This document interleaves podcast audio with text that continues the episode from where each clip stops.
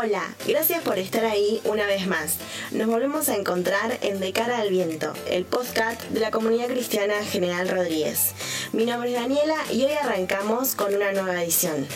Gracias a todos los que nos han dado palabras de apoyo y sugerencias a través de nuestro canal de YouTube y Facebook. Recuerda que nos podés encontrar allí y también en Instagram como hops-ccgr. Hoy seguimos con esta primera serie que llamamos Crecer en Dios y nuestro querido pastor Hugo de Francesco nos meterá en un tema que sin duda está muy metido en nuestra realidad y sociedad. Por eso te invitamos a escuchar con atención el audio de esta semana con este tema tan apasionante cómo crecemos en Dios. Buenos días queridos. Estamos hablando entonces esta semana sobre qué significa crecer en Dios.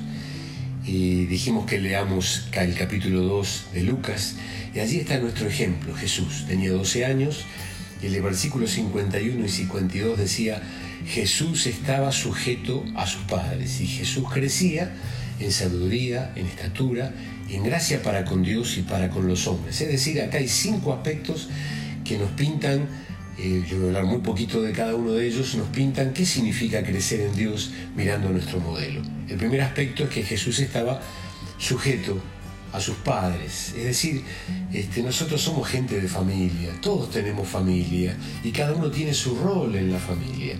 Así que eh, crecer en Dios significa crecer en nuestro rol. Si alguien se convierte en una familia, esa persona va a influenciar a los que están alrededor de su familia. Jesús era perfecto, qué difícil habrá sido ser padre de Jesús, ¿no?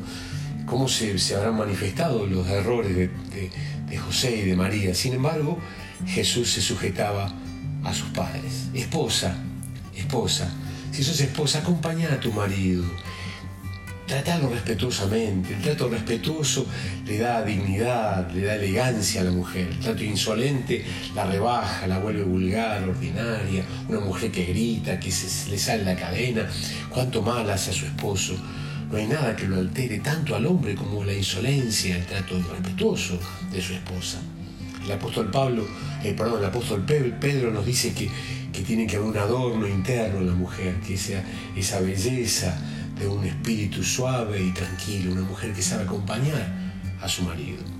Qué importante que la esposa sea eh, una buena compañía, una ayuda idónea, como dice Génesis capítulo 2, al lado de su marido, alguien que la acompañe, que lo apoye. Esposo, ama a tu esposa, como Cristo amó a la iglesia, qué desafío. Sé amable con ella, eh, sé caballero con ella, Amale, amala de corazón y con tus labios, con tus palabras, que tus palabras le hagan bien, la laven, le hagan bien, no la ensucien con críticas o gritos o barbaridades que le digan, tus palabras la edifiquen. Sacrificate por ella, sé vos, esposo, quien toma la iniciativa en casa, en el servicio, como Jesús nos enseñó que Él no vino para ser servido, sino que Él vino para servir ese, es el verdadero liderazgo, que no significa bastón y mando, acá el que, el que grita más es el que más manda, no. Eh, el, liderazgo verdadero es el liderazgo del servicio que Jesús nos enseñó, que tomó una toalla y una palangana y lavó los pies de sus discípulos. Marido, eh, eh, disfruta de la vida con la mujer que amas, es la mujer de tu juventud.